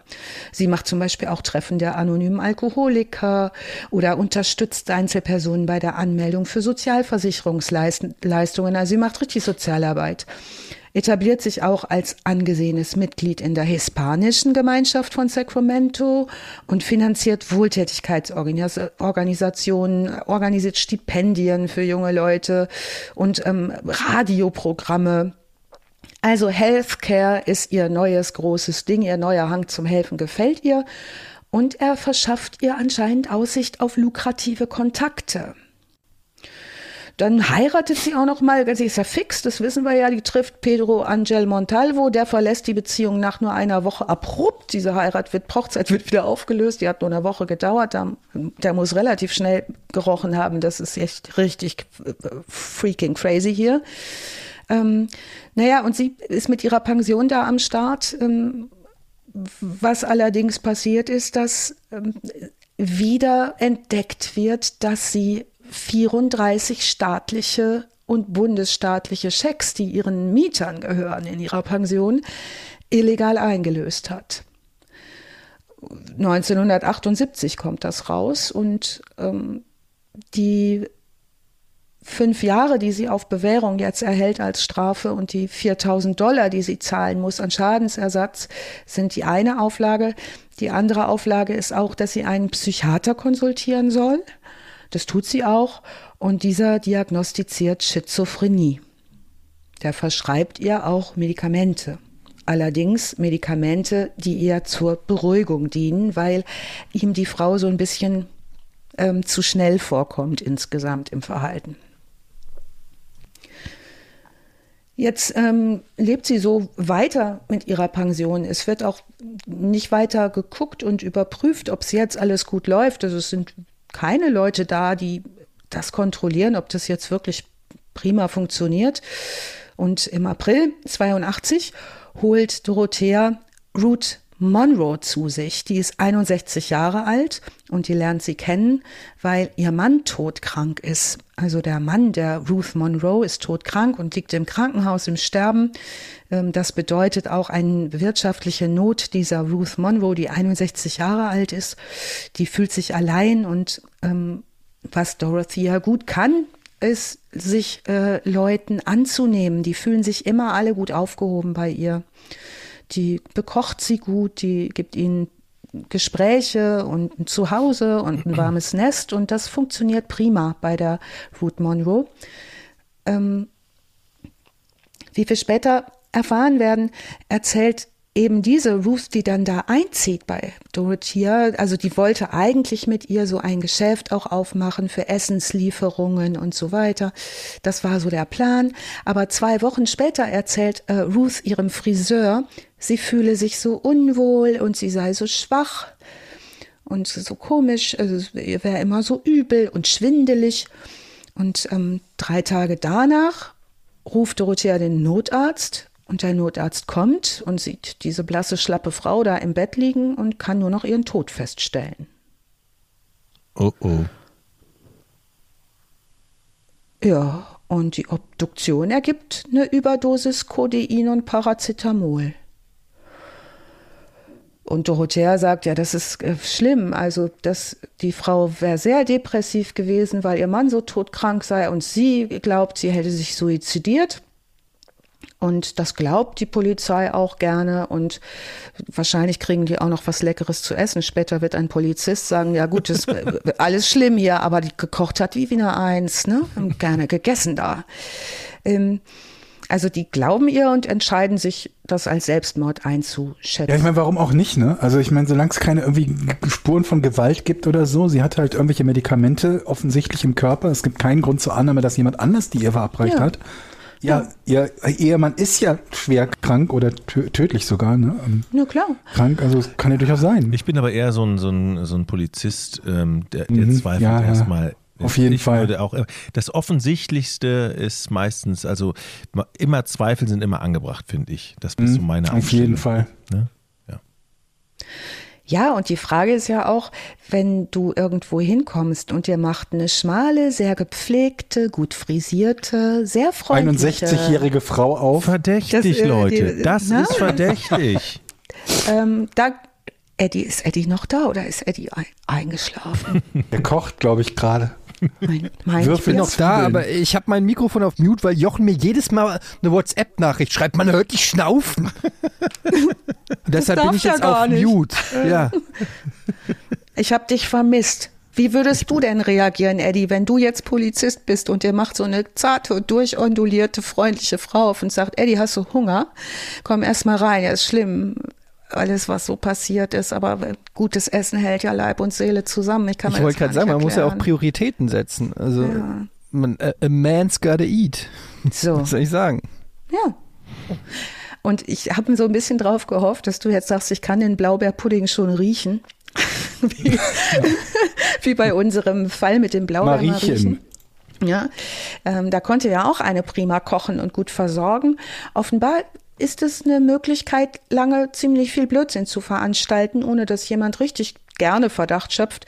Und ähm, nur so ein harter Polizist wie Jochen hätte jetzt gesagt, also ich bleibe jetzt Ein hier schlauer und Polizist. beobachte. Gut, aber Jochen das. hätte dann auch halt so ein gesamtes Seniorinnenheim verhaftet, die nichts getan haben. Ja. Wo dann irgendwie Frau Müller umgekippt ist und Jochen, bleiben Sie mal hier. Ja. Aber hallo. Keiner Was soll ich verlässt denn das tun? Heim. Genau. Keiner Oder? verlässt den Raum. Zum Beispiel, oder, jo oder Jochen ist überhaupt nicht beeindruckt, dass die kochen kann, weil der selber sehr, sehr gut kochen kann und sagt, dein Eintopf, den brauche ich nicht. Meiner ist Längen besser. Ne? Ja. Ja. Ähm, naja, die, die Polizei kommt trotzdem wieder, auch wenns Essen lecker war und die Geschichte gut. Ähm, und zwar kommen sie wieder, weil Malcolm Mackenzie, ein 74-jähriger Rentner, übrigens einer von vieren, die das gesagt haben, Dorothea beschuldigt, ihn unter Drogen gesetzt und von ihm Bargeld und Wertsachen gestohlen zu haben. Das können die auch beweisen und so wird sie am 18. August 82 für schuldig befunden und zu fünf Jahren Gefängnis verurteilt. Also wir lassen uns das mal vor Augen zergehen, hätte ich fast gesagt. Die Sie hat ja noch eine fünf Jahre Bewährungsstrafe, ne? Ja, die wandert immer wieder in den Knast, geht raus, macht weiter. Ne? Und nochmal Bewährung. Und das, wir werden später noch erleben, dass die offenbar im Knast auch extrem charmant ist. Also die kriegt da einfach auch Sachen hin, dass die zum später auch anfangen zu sagen, so du kümmerst dich mal immer um die Neuankömmlinge.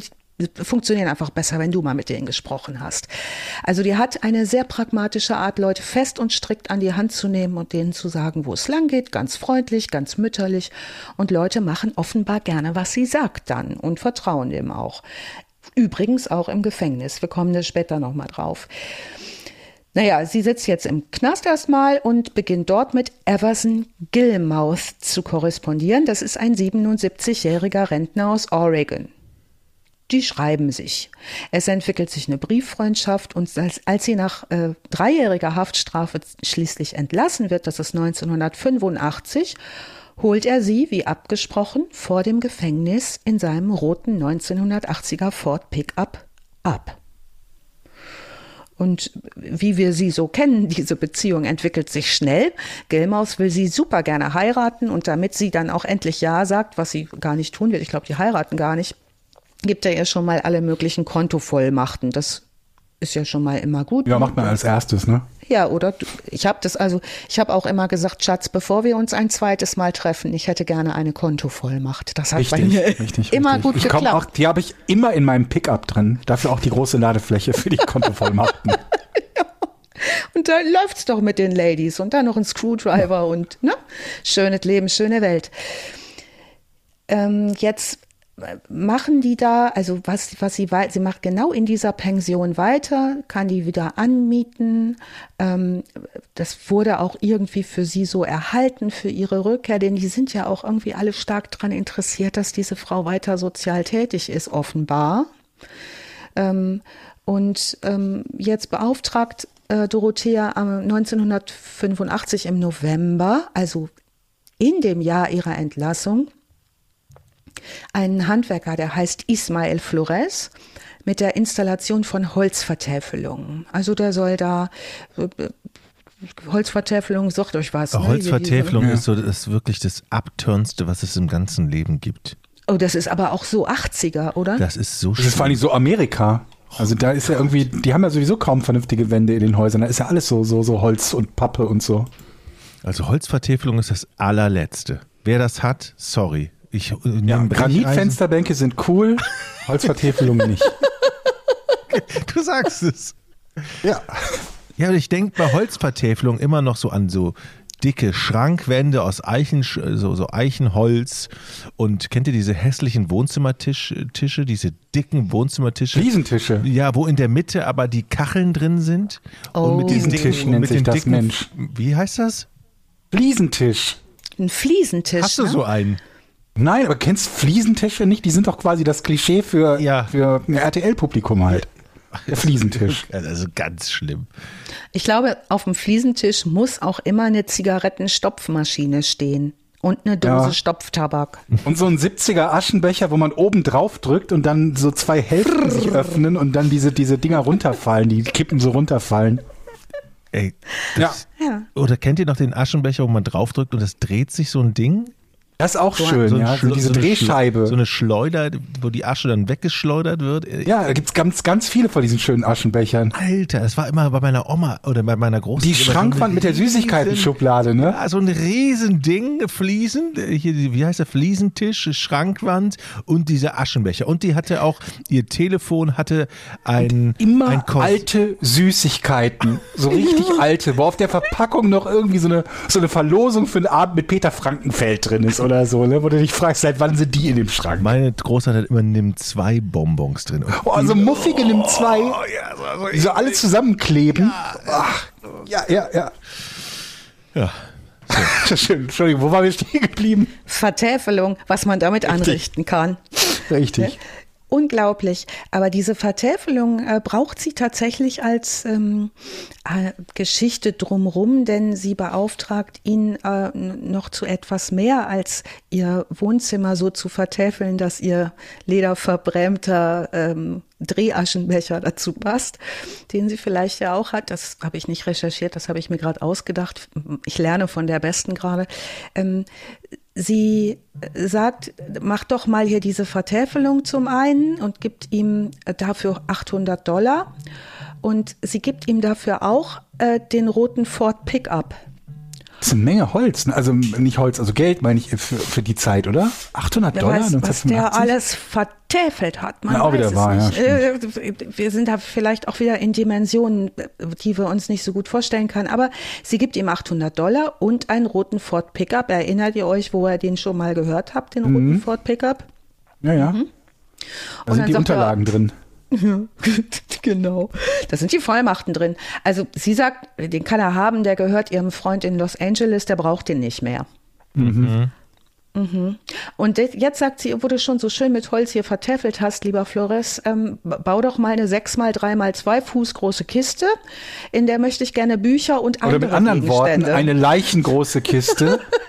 Weil das ist 1,80 mal 90 Zentimeter mal 60 Zentimeter. Dankeschön. Bau doch mal diese leichengroße Kiste. Und guck mal, ob du da reinpasst. Da will ich äh, Bücher reintun. Nee, mein Freund, der ist, äh, der ist, umge der ist weg. Umgezogen. Ohne Auto. Und andere Gegenstände. Ja, ach so, ja. Da will ich Bücher und andere Gegenstände reintun. Ja, genau. Und Flores macht das ähm, und dann bittet sie ihn, ähm, die jetzt gefüllte, festgenagelte Schachtel zu einem Die nach Lagerhaus. Pelikan riecht. Ja, Flores findet das alles okay soweit und äh, sie da hilft denkt ihm auch dabei. Und so, und während sie so unterwegs sind mit dieser Kiste mit Büchern und anderen Gegenständen drin, das ist so toll, oder? Sagt, äh, da sagt sie zu Flore, ach, ich kann nicht mehr. Das ist so lustig. Ah, Nein, es ist schrecklich, aber auch so lustig. Puente sagt, sie soll anhalten, während sie auf dem Garden Highway in Sutter County sind und die Kiste mit Müll am Flussufer an einer inoffiziellen Mülldeponie entsorgen. Ja, da lässt man sich auch eine Kiste für bauen, damit man Bücher wegwerfen kann. Ne? Ja, Weil und wenn man so ein Flores ist, dann sagt man auch, ja, das ist ja ganz normal. Das passiert keiner ja käme auf die täglich. Idee, wer, wer würde denn ein Buch so wegschmeißen? Das gehört in eine Kiste, die zugenagelt ist. So, und dann entsorgt man das an so einer, an so einem Garden Highway in Sutter Ja. County. Ja.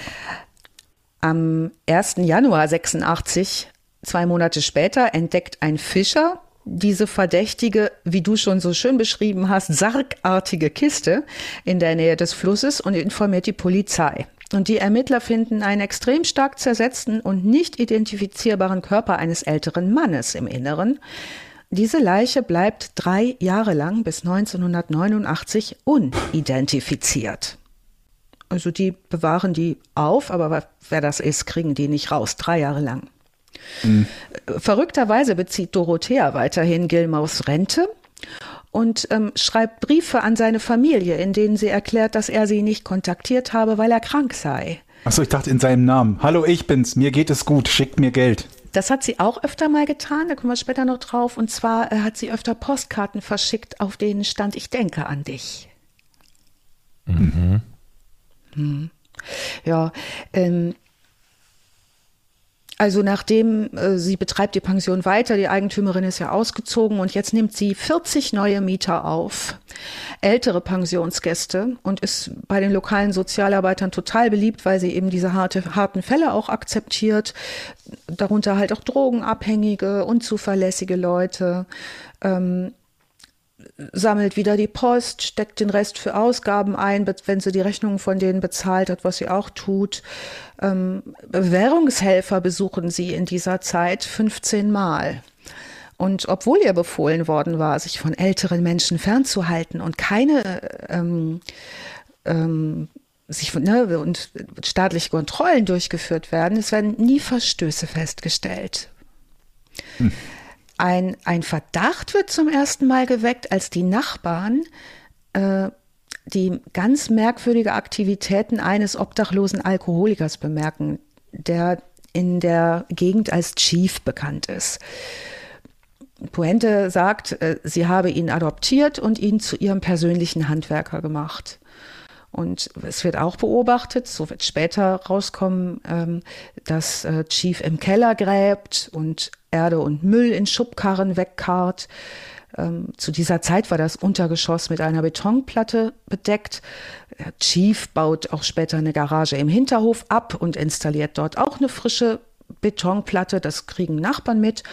Und bald darauf verschwindet dieser Chief, was jetzt für einen obdachlosen Alkoholiker. Vorher muss er noch eine Chief große Box bauen, ja? genau. Ja, wir schreiben jetzt das Jahr, es geschieht weiter nichts, was erstmal auffällig wäre. Ähm, alles läuft so in den Gang in dieser Pension weiter. Sie kocht hervorragend, ähm, ist wohl gelitten, all überall.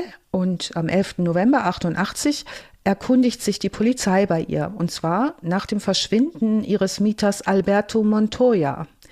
Das ist ein entwicklungsbehinderter Mann, der auch schizophren ist, und der ist von seinem Sozialarbeiter als vermisst gemeldet worden. Ähm, während die Polizei so bei ihr ist, stellt der, der Officer fest, dass auf dem Grundstück der irgendwie so Erde ganz frisch rumliegt. Das ist so ein aufgearbeiteter Boden, der sich abhebt vom Rest des Gartens. Und er popelt da so ein bisschen dran rum, eigentlich eher so, um mal zu gucken und dann nichts zu finden. Also er wühlt so ein bisschen und hat plötzlich einen Finger in der Hand. Hm. Und an dem Finger hängt ein Arm. Und an dem Arm hängen Klamotten und ähm, sie finden die Leiche des Mieters, Mieters äh, Leon Carpenter, der ist 78. Und sie finden nicht nur den, sondern jetzt geht's los. Jetzt graben die weiter und finden an einem Tag, an diesem einen Tag, sieben Leichen, die auf dem Grundstück begraben sind die, könnt ihr euch vorstellen, was los ist. Die gesamte Nachbarschaft strömt da zusammen. Das, Nachbarn sagen später, das war eine Stimmung wie auf so einem schrecklichen Volksfest. Die Presse war da. Es wurde alles beobachtet von der Presse. Es wurde mitgefilmt. Die Nachrichtenteams haben das mitgefilmt, wie da eine Leiche nach der anderen aus diesem Garten ausgebuddelt wurde. Und, äh, selbst wir haben in der Geschichte ja nur einen Teil davon mitbekommen, ne? Ja, genau. Und das, wir haben jetzt drei das, oder vier, glaube ich, quasi live miterlebt, ne? Genau. Und die, ähm, also alle Körper, die wurden natürlich dann auch obduziert, werden obduziert, weisen hohe Konzentrationen von Flurazepam auf. Ähm, das ist ein starkes ähm, Beruhigungs- und Schlafmittel. Und besonders ältere Leute reagieren auf diesen Wirkstoff ähm, häufig mit erhöhter Schläfrigkeit, Kreislaufschwierigkeiten. Das kann bei älteren Leuten überdosiert und oft gegeben sehr schnell tödlich wirken. Ja, die ermitteln da jetzt natürlich. Ne? Die haben da diese sieben Leichen gefunden.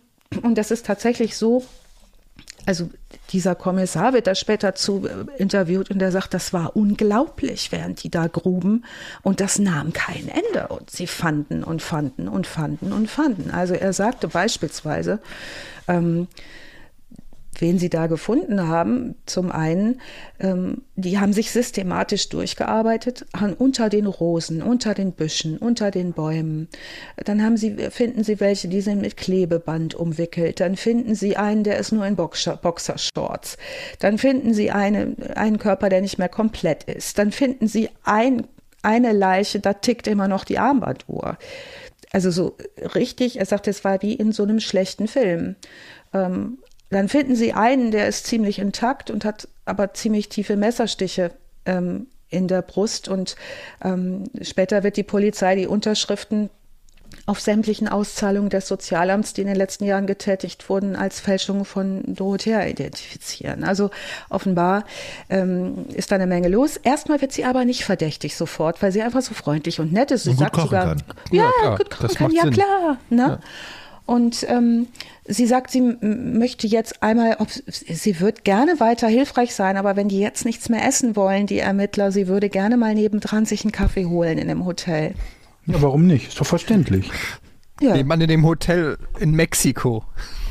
Ich muss nur kurz über die Grenze fahren und mir einen Kaffee Am holen. Flughafen möchte ich mir kurz Genau. einen Kaffee holen. Da. Ich bin gleich wieder da. Und das genau Mit das. so der Schnurrbartbrille schon auf. Ja. Mit so einem Koffer in der Hand. Brauchen Sie den Koffer, um sich einen Kaffee zu holen? Ja, ich trinke immer mit Da Koffer. ist Milch drin. Ja, da ist Milch drin, genau. Ja.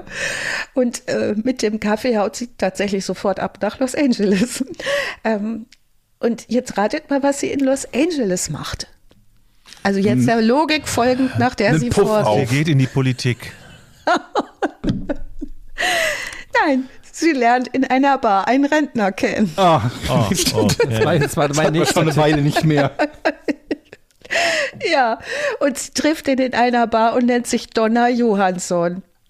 Donna diesmal Johansson. Ja, Sharon und Donna Johansson. Ja, und jetzt ist der Rentner aber, und das machen Rentner ja öfter, sehr viel Fernsehen gucken. Der guckt sehr viel Fernsehen und der kennt sie aus den Polizeiberichten im Fernsehen und der ruft die Behörden an. Also den Rentner hat's nicht mehr erwischt. Der hat einfach gesagt, Mensch, die kenne ich doch, diese hübsch ondulierte ältere Dame mit dem schönen Schmuck und dem freundlichen Gesicht. Das ist doch die, bei der die gerade den Garten umgegraben haben und die Und nach einfach nur Kaffee- Leichen gefunden haben. ja, und nach im Café nicht mehr wiedergekommen ist. Also Puente wird jetzt wegen insgesamt neun Morden angeklagt. Jochen, Die Frage ist, gab es da nicht vermutlich viel mehr? Wenn die Ja. ja eine Leiche schon haben, die sie nicht im Garten Ja. vergraben hat, dann gab es doch bestimmt noch mehr. Ja, und was wir uns alle die ganze Zeit fragen, ist, wie schafft diese kleine, zarte Frau das, diese ganzen Dass die Leute ganzen Leichen zu verstecken. Ja, ja. Was meint ihr, was los war danach mit Verschwörungstheorien, ne? Ähm, wer da alles noch mit dabei war und ob sie das Das überhaupt FBI, war. Kennedy. So, und jetzt ist das eine Frau, die kann tolle Geschichten erzählen. Das heißt, die behauptete, bis sie äh, das Zeit, selbst das Zeitliche segnete, und zwar auf natürliche Art und Weise, ähm, behauptete sie, sie hat das nicht gemacht. So, also äh, sie ist wegen neun Morden angeklagt, wegen des Mordes an ihrem Freund Everson Gilmouth, 77 Jahre alt, und wegen acht Mietern, die in der Pension lebten. Also Ruth Munro, die ne, Dame, die da eingezogen war, von der wir am Anfang gehört haben, Leona Carpenter, 78 Jahre alt, Alvaro Alberto González Montoya, 51 Jahre alt, Dorothy Miller, 64, Benjamin Fink, 55, James Gallup, 62, Vera Faye Martin, 64 und Betty Palmer, 78 Jahre alt. Es gibt noch Interviews mit Angehörigen der Leute, die kann man auf äh, YouTube in diversen Formaten finden, wo die berichten. Ähm, ich habe meine Mutter da oft besucht. Ne? Einer hatte seine alte Mutter da und die hat immer gesagt, ich weiß auch nicht, ich werde irgendwie immer schlapper. Ich bin ja auch schon 78 und ähm, ich bin immer so müde, aber die Dorothea, die kümmert sich so gut um mich. Und dann kriege ich immer so Cocktails, die sind so lecker und so leckeres Essen. Das ist alles gut hier. Du brauchst dir keine Sorgen um mich zu machen.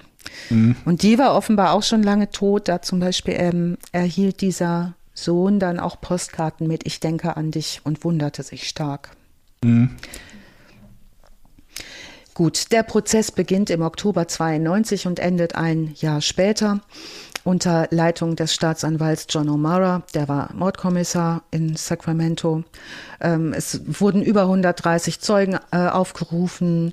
Ähm, er argumentierte derart Gestalt, dass er sagte, Puente habe Schlaftabletten verwendet, um ihre Mieter ähm, schläfrig zu machen. Sie daher habe sie dann erstickt und dann hätte sie ähm, Sträflinge oder andere ähm, Gestalten, die sich eh im Halbillegalen bewegen, angeheuert, um die Löcher in ihrem Garten zu graben.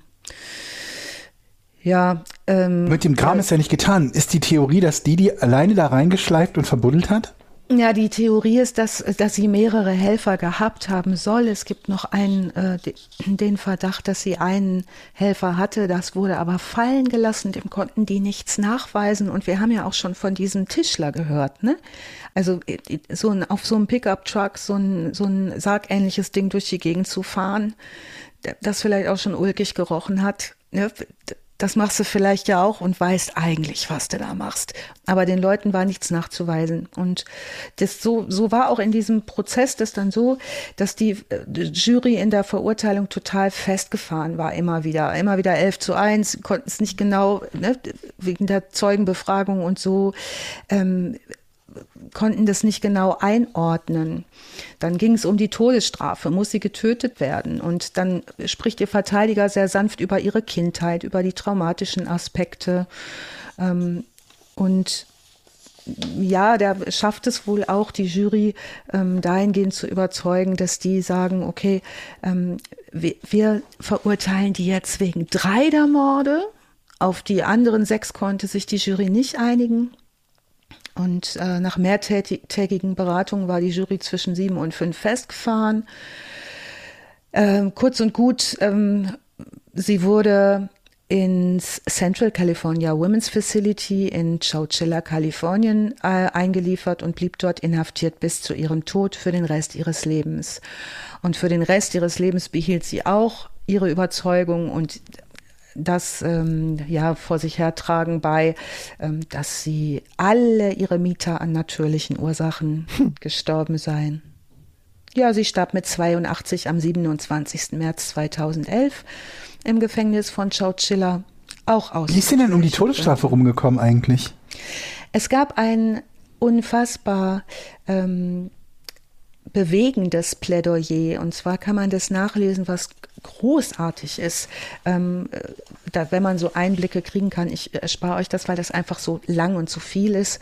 Ähm, man kann Einblick nehmen in die Gerichtsakten online in mhm. Sacramento. Und da kann man dieses Plädoyer nachlesen, was ihr Anwalt gehalten hat. Und das muss ähm, großartig gewesen sein. Also sehr berührend, sehr anrührend und auch ähm, immer wieder begründend, dass sie es eigentlich ja nur gut gemeint hat und immer die, die falschen Sachen danach gemacht hat. Ne? Und mhm. äh, diese Kindheit wird wahrscheinlich ein großer aber man muss halt auch dazu sagen, dass, dass ähm, Frauen nicht häufig die Todesstrafe bekommen in den USA. Ne? Und vor allen Dingen, wenn du dann noch irgendwie eine 70-Jährige oder wie über irgendwas über 60-Jährige hast, das macht sich dann ja auch nicht so unglaublich schön, ne?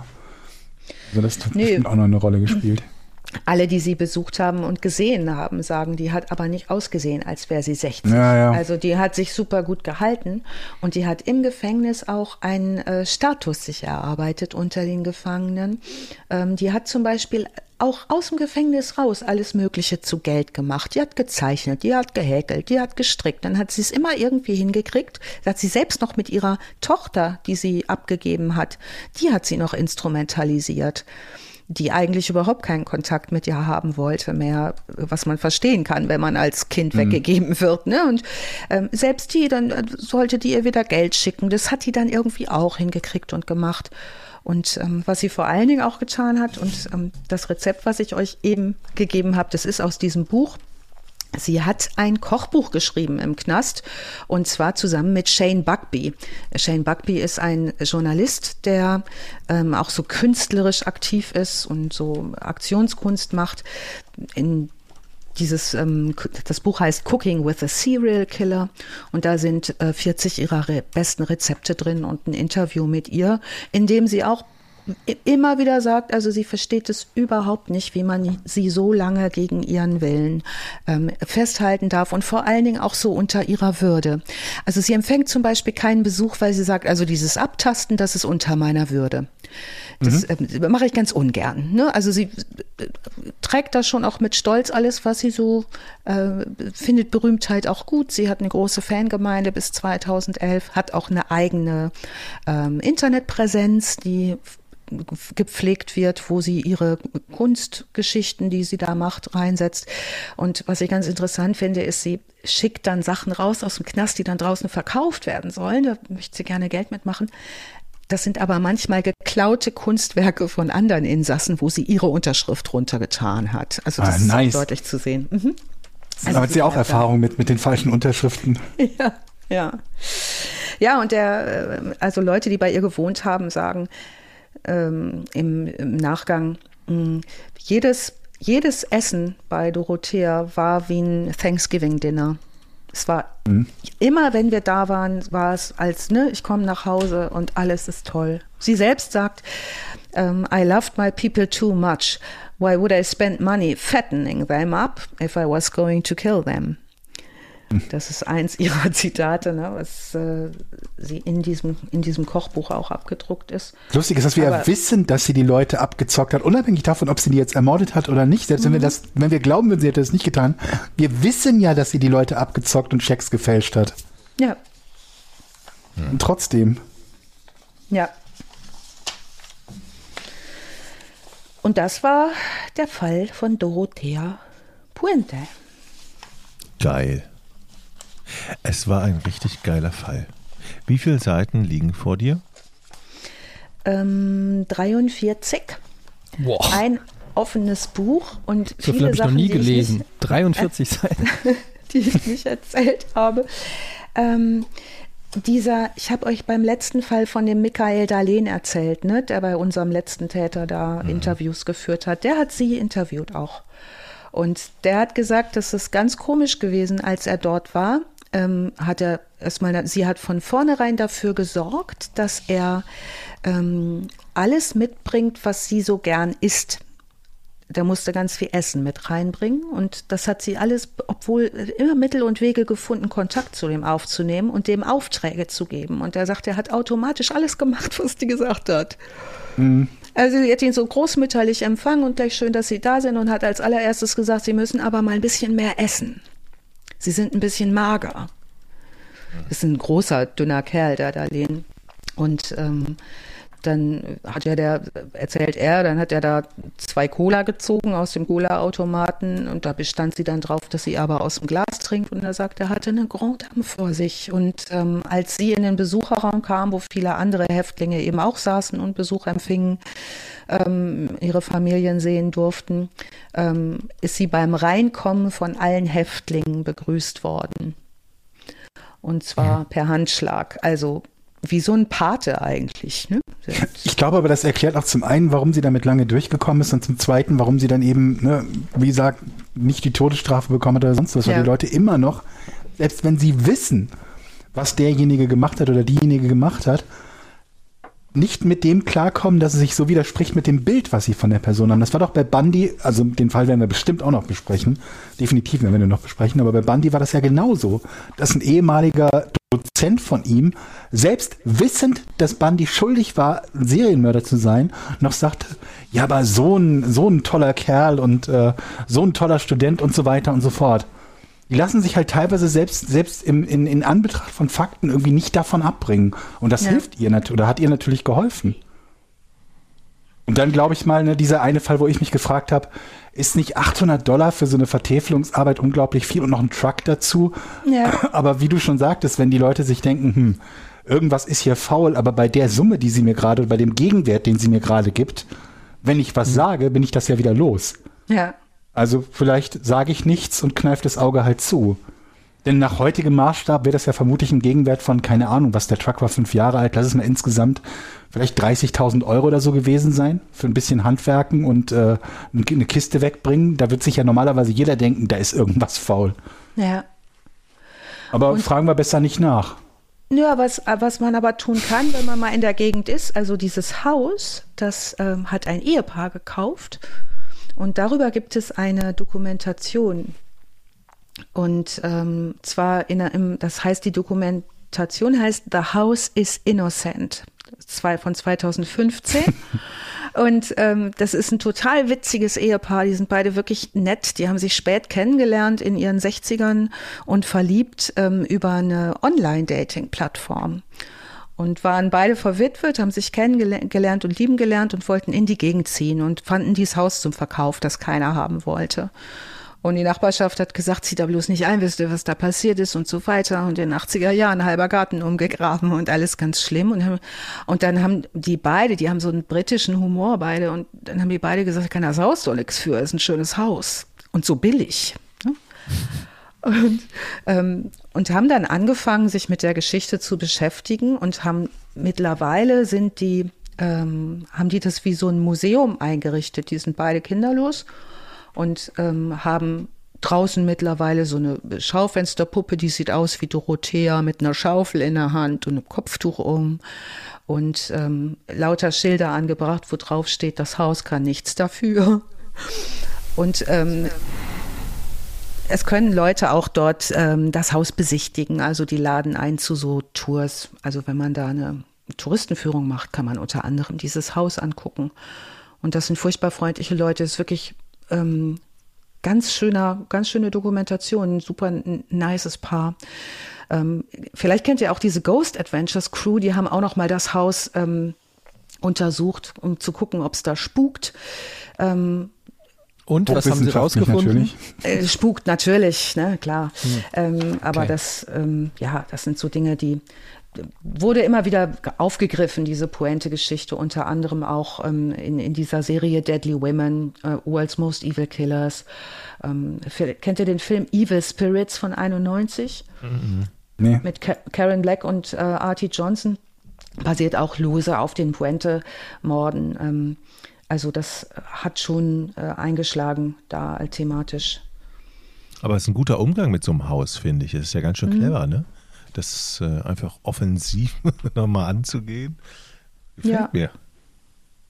Und es ist wirklich, also man geht ja mit in diesem Dokumentarfilm durch dieses Haus und das hat überhaupt nichts Beängstigendes, weil diese beiden Leute sind so cool. Ne? Also die machen das einfach so, die haben dieses Haus so gern und sagen, es war ja nur die Frau, war ja nicht das Haus. Der Garten ist so schön. Ne? Also muss man Nerven haben, um sowas zu machen, aber die haben eine gute Haltung, einfach die beiden. Ach, wunderschöner Fall, Alice. Wunderschön. Und ich sag euch, ist Salsa ist wirklich lecker. Und das mache ich jetzt, weil ich gleich, hier scheint die Sonne, ich werde gleich grillen und ähm, noch sind die Geschäfte auf. Oh, ich schön. werde mir dieses Salsa gleich geben, ohne Quatsch. Ah, ich bin gespannt, machst du eh nicht. Machst du eh nicht. Eddie, was steht nochmal auf der Liste? Ja, warte, ich hab's dir hier aufgeschrieben. In der Schule. Ja, du Arschloch. Hier, warte. Eine Tasse gewürfelte Mangos, ja, drei dünne Scheiben, drei dünne Scheiben Zwiebeln. Okay, ich gebe zu, dann habe ich nicht weitergeschrieben. Aber Birnen, da war noch mehr drin.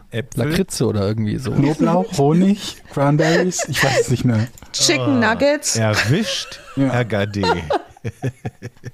Aber weißt du was, Jochen, wenn du es wirklich nachkochst und du stellst es deinem Kindelein hin, malst du ein großes gelbes M drauf, ne? Die hat doch jetzt für sich mm, das ja. große gelbe M mm. entdeckt. Leider ja. Hm. So ist das. Du musst dir einfach jetzt hab ich gerade lange überlegt. Jetzt habe ich es erst verstanden. Und dann tust du normales Essen in die Verpackung rein vom M.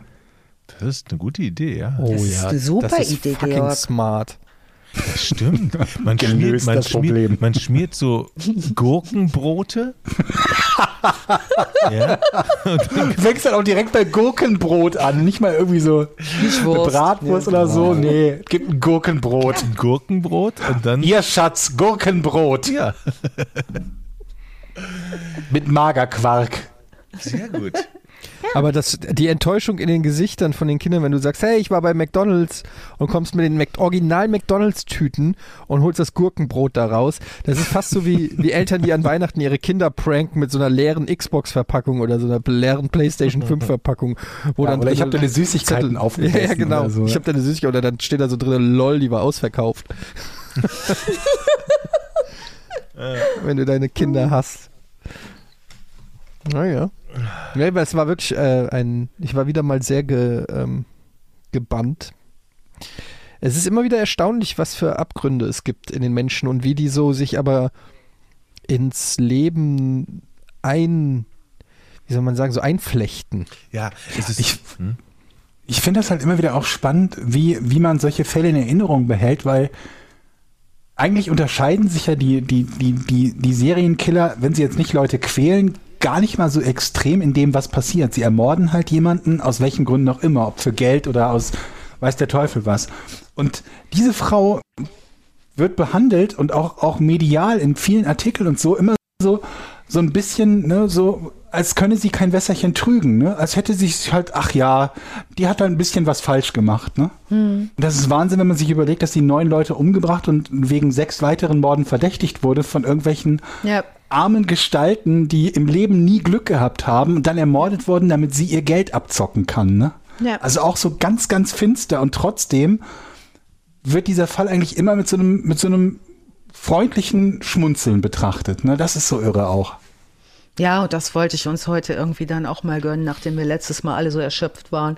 Ähm, Wir machen das einfach jetzt immer. Wir betrachten jeden Serienmörder mit so einem freundlichen Schmunzeln.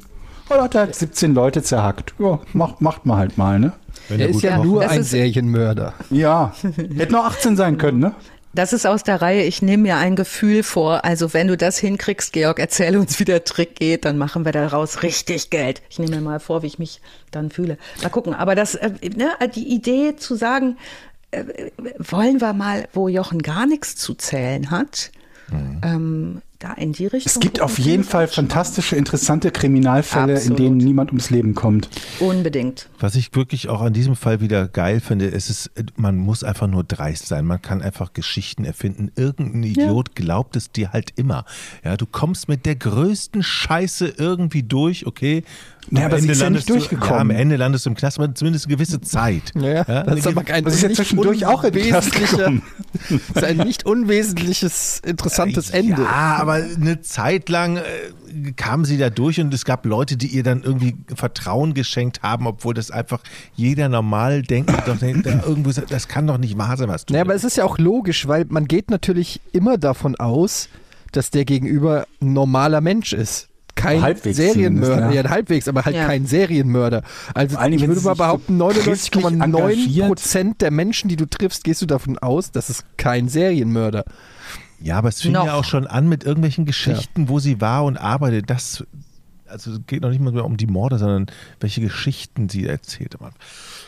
Also, Wahnsinn. Ja. Gut. Gut. Okay, dann ähm, war es das auch schon mit äh, vorn für heute. Wir sind in zwei Wochen wieder da mit einem neuen Fall. Und gibt es noch was, was wir erwähnen Loswerden müssen? wollen. Danke, Warum Alice. Gerne. Ja, das selbstverständlich. Danke für die tolle Recherche, wie immer. Aber es gibt nichts Neues, keine neuen Webseiten oder irgendwelche Sachen momentan. Äh, an der Vornfront zumindest, ne? Noch können wir nichts berichten, nein. Gut. Ja, dann ist das so. Dann bis zum nächsten Mal. Bis Tschüss. dann. Bis dann. Tschüss. Jo- Jochen, Bumper. Sekunde. Oh mein Gott. Schneidest du hinten dran, ne? Schneid's bitte einfach hinten dran. Nee, nee, nee, nee. Oh, nee.